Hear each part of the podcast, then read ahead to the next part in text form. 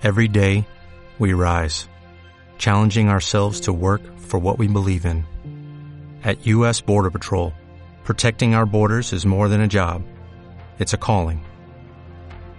Agents answer the call, working together to keep our country and communities safe.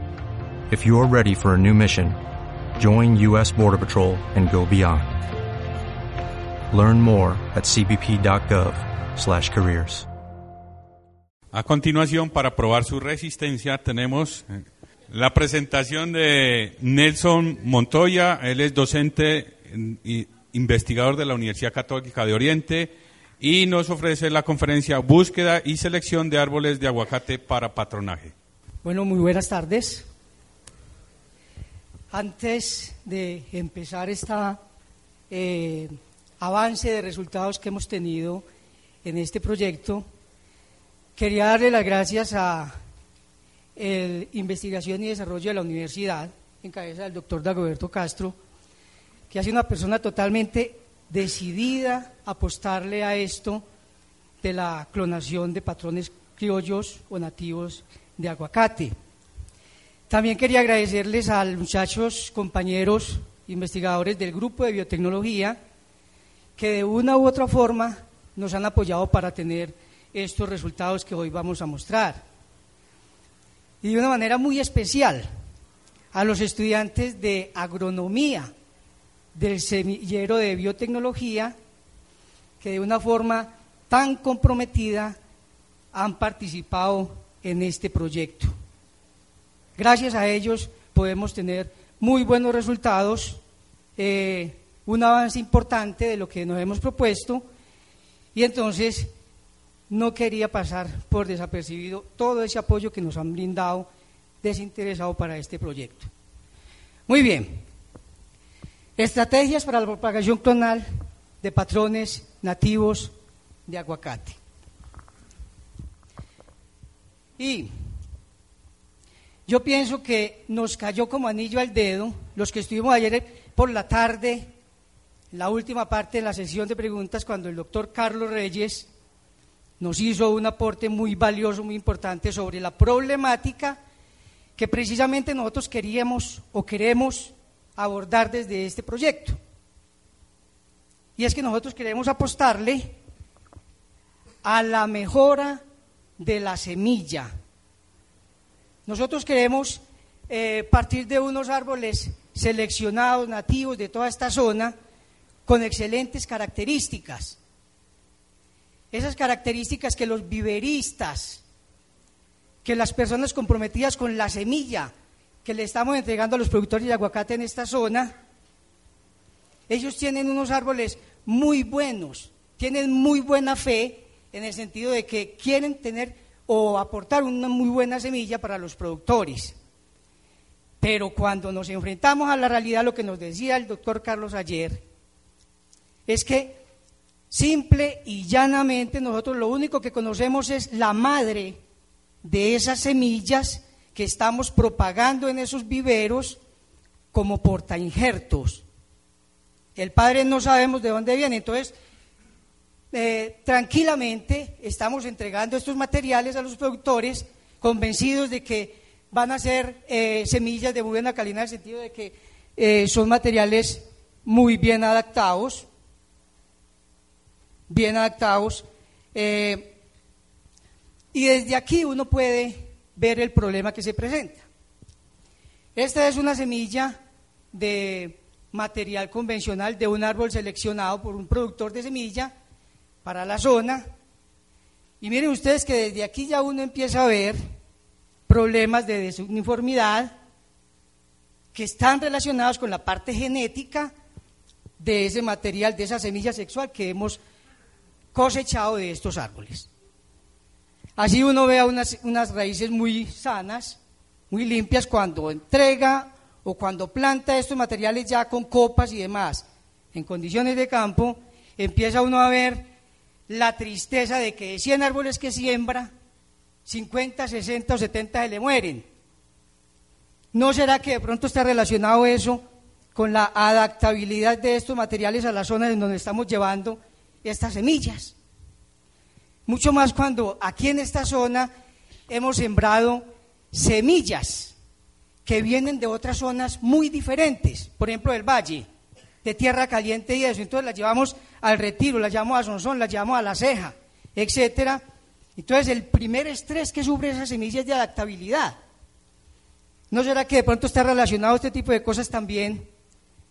Una copa de un hash que está en todo su clima, que está con todas sus condiciones agroecológicas para desarrollarse bien, para crecer bien, y un porta injertos que simplemente ha estado estresado todo el tiempo, que no está adaptado, y entonces no tiene el desarrollo normal como el que tiene la copa. Preguntas como estas. Entonces, desde ese punto de vista nosotros nos hemos propuesto este objetivo.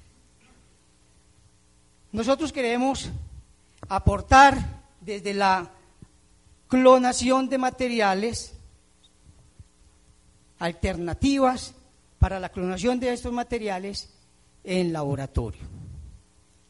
Entonces, nos hemos propuesto unos, unos objetivos, simplemente es la clonación de los materiales.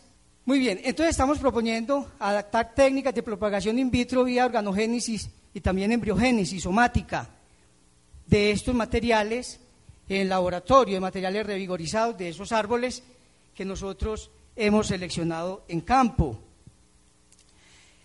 A estos materiales queremos hacerle caracterización genotípica porque es probable que tengamos materiales aquí diferentes ¿cierto? Que de pronto podamos identificar materiales eh, interesantes desde el punto de vista de qué? De pronto de resistencia o tolerancia a fitóctora, entre otros. Entonces queremos hacer también esa parte para ver qué podemos encontrar.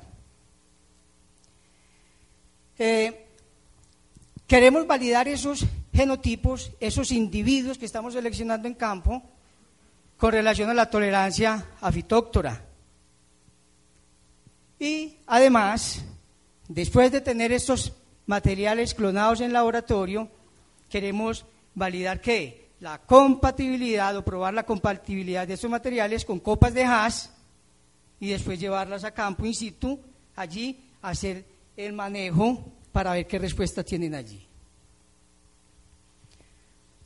¿Cómo vamos a hacer este proyecto o cómo lo estamos realizando?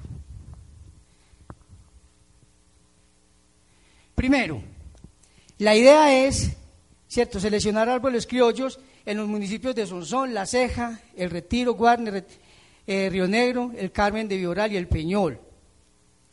Nos hemos propuesto como meta cada vez que seleccionamos un árbol que éste tenga eh, una buena edad, que sea un árbol que eh, tenga un buen tiempo de estar adaptado allí en esas condiciones, que sea un árbol que esta parte es muy importante. Materiales que estén en suelos anegados. Esa es una característica muy importante que nosotros hemos tenido en cuenta. Después de la selección de estos materiales, entonces lo que tenemos que hacer es revigorizarlos. Se encuentra uno con árboles de más de 50, 60 años, hasta 100 años. Ahorita vamos a mirar. Y entonces estas plantas eh, no van a responder en laboratorio en cultivo de tejidos. Hay que revigorizarlos para poder tener material, tener órganos con células totipotentes que nos permitan una respuesta in vitro. Después de esto tenemos que adaptar, tenemos que organizar esos tejidos para poderlos llevar al laboratorio. Entonces hablamos de etiolarlos, Después de la etiolación, entonces ahí sí los llamamos al laboratorio, los multiplicamos allí por cualquiera de estas dos técnicas, que ya les voy a mostrar cómo vamos con relación a eso. Muy bien, aquí hay unas cosas que se van a hacer para cada objetivo y no me voy a detener mucho en eso porque lo voy a explicar eh, pronto en esta parte, eh, la inoculación de los microorganismos. Esta parte la vamos a hacer con el doctor Rafael Navarro en el laboratorio. Lo que vamos a hacer es que vamos hacer un reconocimiento de fitóctora en las zonas productoras aquí en el oriente. Y allí donde encontremos fitóctora simplemente vamos a hacer qué? Aislamiento, vamos a purificar esas muestras y las vamos a multiplicar en el laboratorio para luego hacer las pruebas de qué? de patogenicidad en plantas in vitro bajo condiciones controladas. Después de eso vamos a hacer la evaluación de la sintomatología, teniendo en cuenta estas variables, para mirar la respuesta a estos materiales. Muy bien. Aquí se me olvidó colocar algo muy importante y es que de esos materiales que hemos seleccionado en campo, hay algo muy importante desde el punto de vista de suelos. Hay plantas aquí que las vamos a ver enseguida, árboles con mucha edad, que han crecido simple y llanamente en suelos, mejor dicho, en pantanos, en lagunas. Entonces nos interesa mucho saber cuáles son los microorganismos que están asociados, no solamente a la raíz, sino que están en ese suelo para determinar, hombre, a lo mejor una planta que no sea, no es resistente a fitóctora, pero hay unos microorganismos allí interesantes que están asociados y impiden que fitóctora llegue a hacerles daño. Entonces eso es muy importante, también lo vamos a hacer. ¿Qué vamos a hacer para evaluar la compatibilidad? Este es un tema que nos preocupa mucho. Yo veo que a lo largo de todas las exposiciones, la gran mayoría ha hablado de lo mismo, la compatibilidad. Entonces empiezan a ver los problemas asociados que tienen que ver con esto. Y cuando hablo de compatibilidad, siempre eh, la relación que hago es el diámetro del porta injertos con la copa.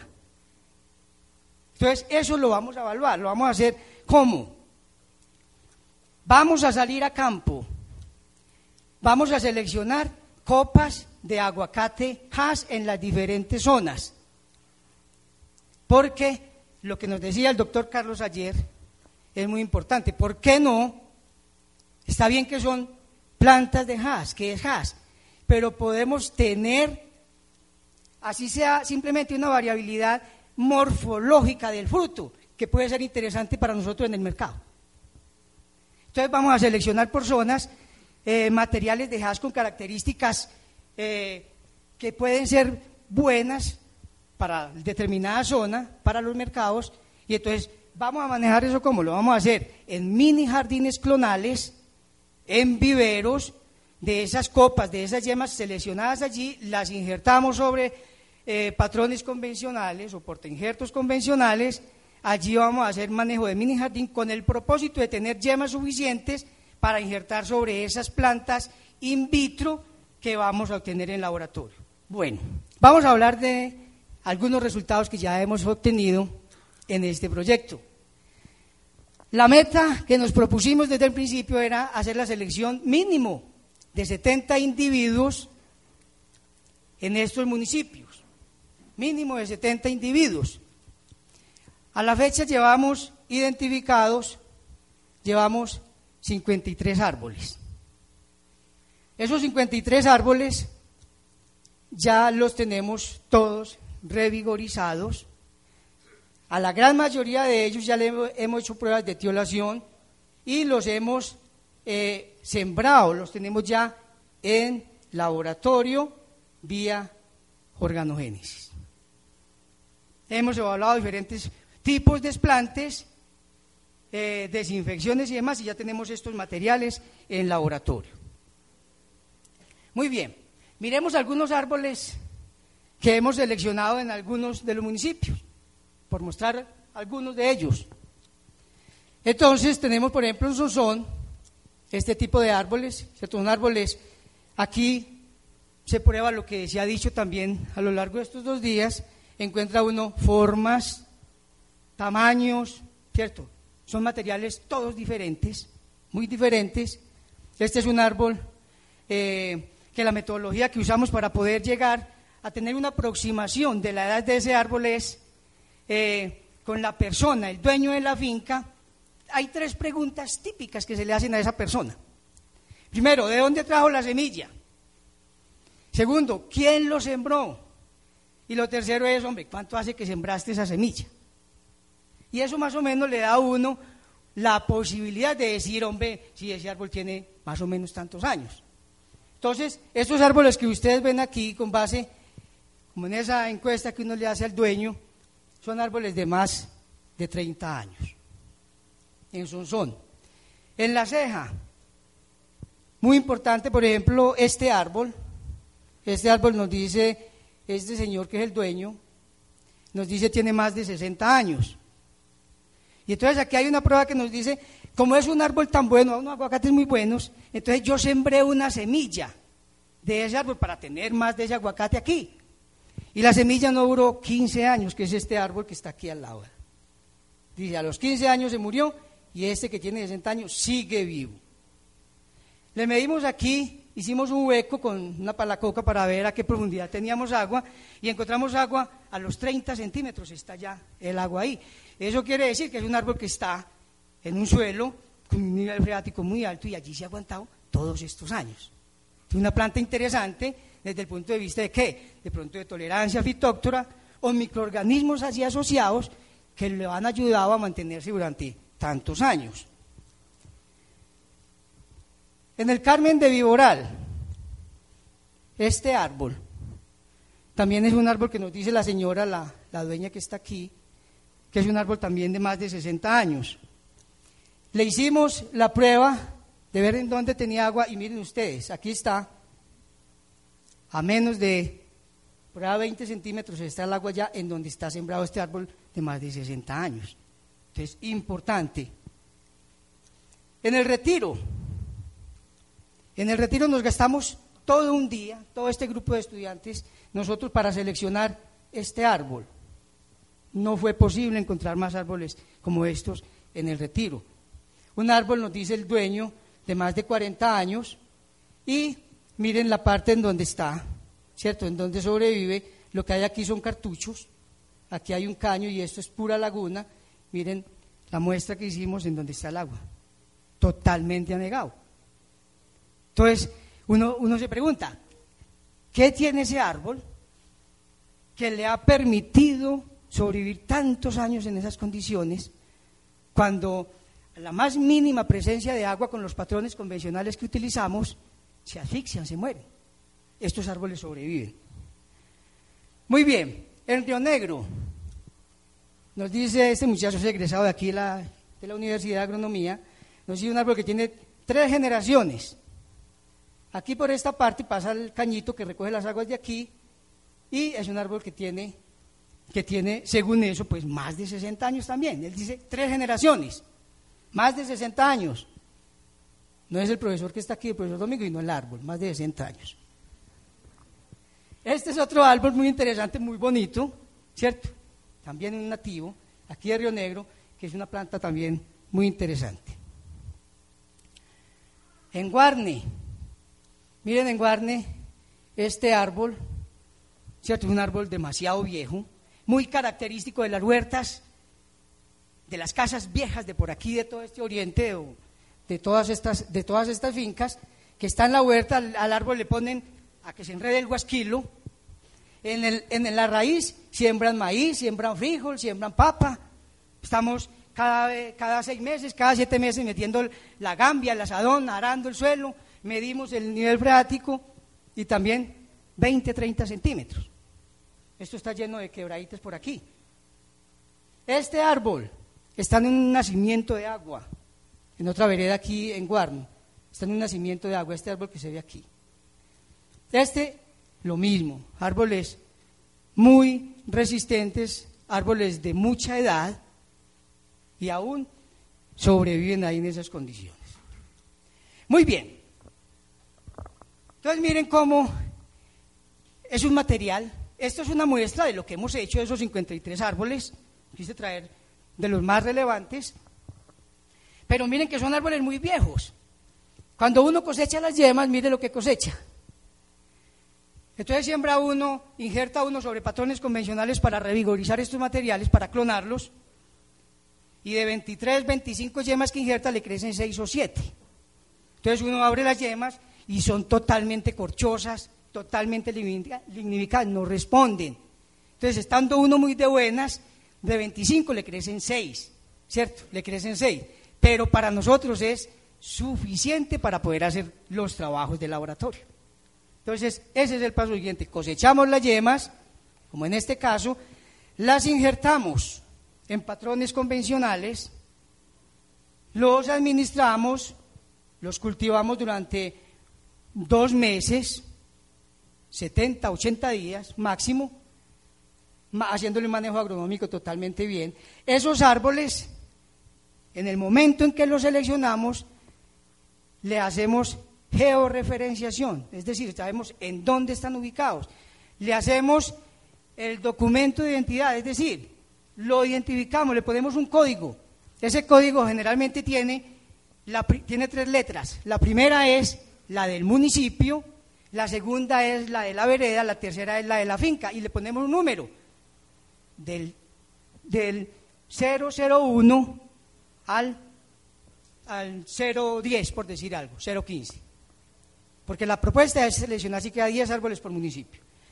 Aquí están, no se alcanza a ver el código, ya después de hacer todo este proceso, miren cómo salen, empiezan a salir yemas nuevas, totalmente nuevas, vegetativas. Esto es lo que nosotros necesitamos para crecer, poderlo llevar a estas condiciones para luego dar el paso siguiente. El paso siguiente entonces consiste en qué? En etiolar esos rebrotes, esas yemas. Ha sido todo un trabajo de investigación poder definir cuáles son las condiciones de esa cámara de etiolación. El área, la altura, las condiciones de penumbra, de bajar la intensidad, la temperatura y todo eso, porque son materiales que concentran mucho etileno y entonces eso quema, eso daña mucho las yemas. Entonces, todo esto ha sido un trabajo muy importante que nos ha desgastado mucho, nos ha llevado mucho tiempo para poder llegar a tener esto.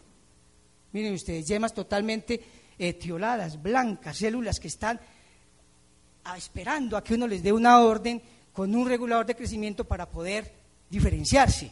Eso es lo que nosotros necesitamos. Después de hacer esto, entonces empezamos a qué? Muy bien. Entonces, viene la cosecha entonces de esas yemas para, para llevar al laboratorio. Este paso es muy importante también. No es coger las yemas, cosecharlas como se cosecharía cualquier rebrote, cualquier eh, eh, esqueje de una planta, sino que hay que tener mucho cuidado. Hay que ponerse guantes, hay que tener materiales con que se cortan, en donde se van a empacar totalmente esterilizados para no irlo a contaminar, porque hasta aquí son materiales, son yemas que están muy limpias de microorganismos. Entonces hay que poner mucho cuidado para no irlas a contaminar, para poderlas llevar al laboratorio. Después de que se cosechan, miren ustedes una cosecha aquí buena de yemas, la llamo entonces al laboratorio y ahí hacemos el establecimiento in vitro. Aquí en esta parte sí, sí que se han evaluado no solo desinfectantes, lavados y demás, porque si se usan eh, desinfectantes que no son apropiados nos queman las yemitas, si se usan eh, lavados que son muy fuertes nos dañan las yemitas, entonces hay que poner mucho cuidado con esto, esto también ha implicado mucho tiempo para llegar a decir que se siembran en el medio nutritivo y se empiezan a multiplicar estos materiales.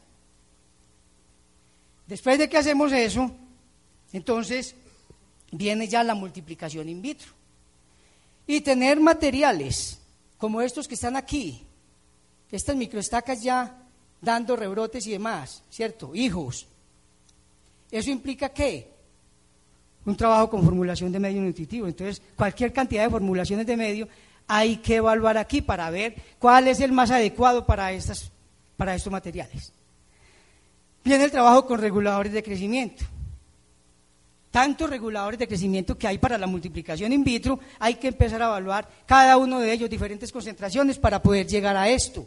E incluso quise meter esta foto simplemente para ver diferentes tamaños de recipientes en donde se hace el cultivo. Porque la cámara de aire que tiene cada uno de estos es diferente. Aquí hay más aire que en este. Entonces hay menos posibilidades de que en esta que es más grande se concentre más el etileno para que no nos dañe los tejidos. Hasta llegar a recipientes mucho más grandes como los que tenemos, como los que tenemos hoy. Gracias, Oscar. Muy bien.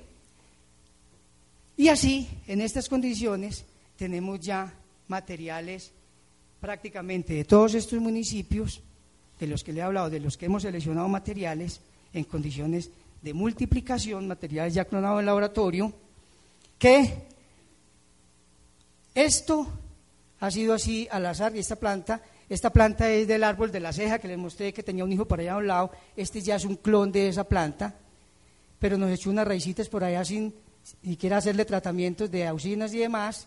Entonces, a eso es que tenemos que llegar.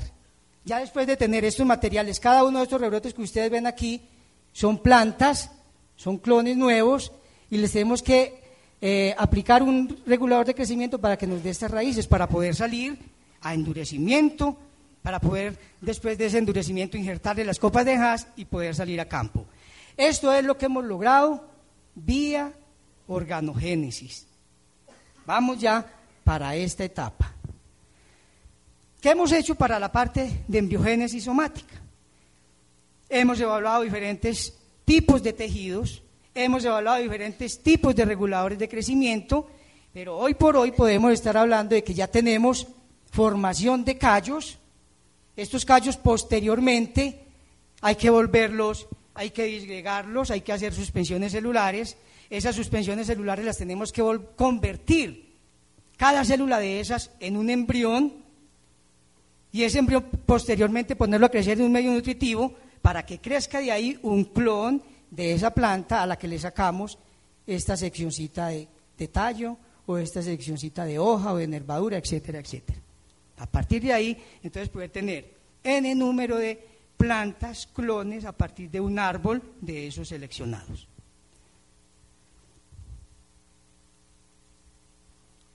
Muy bien. Eso era todo. Muchas gracias.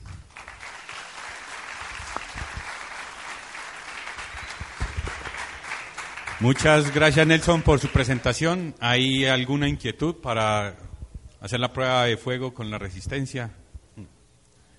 Sí.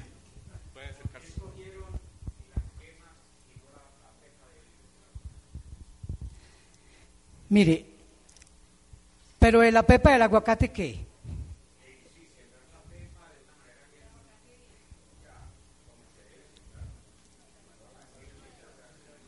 No, porque es que lo que nosotros estamos proponiendo aquí es clonación y si queremos clonar esos materiales no puede ser por la vía sexual, que es la semilla, la pepa. Estos son eh, propagación asexual, es decir, de tejidos de los parentales de las plantas madres que estamos seleccionando. En la forma como lo estamos haciendo, la idea es eso, ¿cierto? Esos patrones que hemos encontrado con esas características en campo, que probablemente tengan resistencia fitóctora, probablemente es clonar esos materiales que se encuentran en campo en laboratorio en esa técnica que lo estamos haciendo. No, señor. No es posible, porque en la pepa, si usted quiere clonar, usted tiene cotiledones, usted tiene un embrión. Y recuérdese que en esa semilla tenemos un 50-50. Entonces hay mucha variabilidad genética. Bueno, ese trabajo que ustedes están haciendo me parece interesante, pero quiero hacerles algunas sugerencias. En definitiva, tenemos que llegar a tener es un árbol que dé semilla. Señor, necesitamos realmente un árbol que dé semilla porque si yo al viverista, él va a hacer su huerto, su, su, su producción de árboles, él tiene que sembrar semilla sexual de ese árbol que seleccionamos. Muy bien que ustedes hagan el clon, pero habría que hacer un huerto de ese clon, porque no vamos a pretender siempre que los productores van a injertar sobre material obtenido in vitro. Yo lo veo bastante complicado. Lo otro es el desarrollo de las raíces no va a ser realmente muy adecuado para sostener la copa. Yo sugeriría ahí en ese caso que si vamos a, a clonar, porque sí hay que clonarlo, porque no podemos eh, producirlo con semilla directamente del árbol seleccionado, por como le decíamos, está contaminado, ¿cierto? Pero si ustedes clonan, y se saca in vitro unos árboles, sí se puede hacer un huerto pequeño de 50 árboles para que allí la polinización que se dé, se dé dentro de ese mismo clon. O sea que no va a haber impureza. Y esa semilla es la que podemos utilizar para darle a los, a los agricultores, a los productores, a los viveristas. La otra cosa es que se pueden ganar un paso también, porque ustedes están sacando la yema, la yema sexual, la vareta, la injertan y ya después que da los brotes tiernos, esos brotes son los que van a utilizar para hacer el cultivo in vitro. Se podría hacer directamente del árbol viejo. Una de las técnicas en el aguacate en el rejuvenecimiento es hacerle poda. Si usted le hace una poda a una rama, salen brotes tiernos que son juveniles. Ese material se puede utilizar para hacer el cultivo in vitro. Está muy bien en su trabajo. Muchas gracias. Sugerencia que le hago. Gracias. Hay otra pregunta, Nelson. Buenas tardes. Tenía una duda muy similar a la del profesor Reyes y es, o tal vez una sugerencia, tener en cuenta la diferencia o si han tenido en cuenta el desarrollo de la raíz en plántulas que provienen de semilla y en plántulas que vienen de un proceso in vitro como lo están haciendo. No sé si el desarrollo sea lo suficientemente grueso como para que permita ciertas características o sistema o factores bióticos y abióticos que se encuentran en el suelo, además del soporte de tener una yema sobre él. Y lo otro, estoy totalmente de acuerdo con el señor, es importante tener identificados árboles que sean donadores de semilla, que ya se le conozcan esos atributos que puedan ser utilizados como porta injerto. Y lo otro, tener en cuenta procesos de evaluación de esos porta injerto provenientes de procesos in vitro, ya que deben ser evaluados en campo y conocer si, si su potencial se expresa de la misma forma en campo como se pensó cuando fue utilizado para, para, para tenerlo, para obtenerlo a nivel in vitro. Gracias. Bueno, es precisamente eso eh, a lo que estamos apuntando. Estamos en la fase de micropropagación, vienen todas estas etapas de evaluación en campo. ¿Qué le puedo decir yo con relación a la deficiencia que pueda haber con relación al sistema, al sistema radical? Y es que con la experiencia que tenemos en laboratorio en otros materiales, caso eucaliptos, caso teca, entre otros eh, forestales que se han hecho ya estas evaluaciones, se ha comprobado que el sistema radical, en el caso de la raíz principal, el nabo, que sería el que le falta a estas plantas, no ha hecho falta o pues no, no ha habido ninguna dificultad en ese sentido. Las plantas no tienen a volcarse, las plantas no tienen problemas de anclaje. En estos materiales que estoy hablando de forestales, que es la experiencia que tenemos en el laboratorio. En aguacate, pues apenas vamos para esa parte de evaluación, esperamos que no vayan a tener dificultad en ese sentido esas plantas. Hombre, no sé cómo decir esto. Eh, qué pena, hombre, Nelson. Vos no estuviste ayer en las charlas de la mañana. Sí, estuve. En ¿Oíste mis charlas? No todas. Las mías. No, no tuve en esa. Me preocupa mucho porque todo lo que presentaste es un complemento exacto a lo que nosotros estamos haciendo. Exactamente lo mismo. Entonces, yo no sé de dónde vienen los recursos de este proyecto cuando tú dices que vas a pasar microsatélites, por ejemplo. Si ya los pasaste, ¿quién los va a pasar? ¿Son ustedes? ¿Cuáles son las secuencias? Esa es una pregunta. La otra es, habla también de evaluación de fitóptora. Nosotros también estamos haciendo lo mismo. Hablas de unas expediciones de colecta en 53 árboles.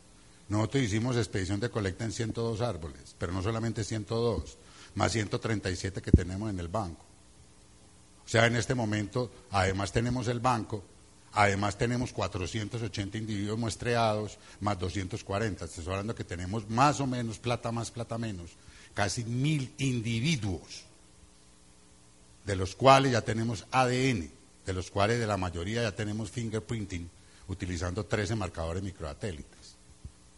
Entonces, así como me dijo Rafa ahora que no lo había invitado, yo les digo a ustedes lo mismo, ¿por qué no nos invitaron? Si somos vecinos. Entonces yo sí, yo, yo sí te, solicito, de verdad, encarecidamente, y qué pena tenerlo que decir, pero no lo puedo dejar pasar por alto, que por favor te vea las conferencias en YouTube. Y cuando quieras, con mucho gusto estamos abiertos, porque creo que estos recursos que ustedes tienen, con los resultados que nosotros tenemos, podemos sumar. Y no estamos cobrando nada ni nos tienen que dar nada la información que nosotros tenemos y que se ha generado en este proyecto es de dominio público. Y ustedes como investigadores tienen derecho de primera mano a recibir esa información, inclusive antes que los productores, porque ustedes como investigadores saben la restricción, la propiedad intelectual y la pueden utilizar para avanzar mucho más rápido para donde ustedes van. Es un ofrecimiento de verdad de todo corazón. Muchas gracias. Muchas gracias por el ofrecimiento, lo vamos a tener en cuenta. Nosotros ya habíamos hablado algo relacionado con esto desde mucho antes, desde mucho antes. Veníamos trabajando en esto también desde antes, entonces simplemente continuamos con la investigación que teníamos. Y lo vamos a tener en cuenta para que trabajemos.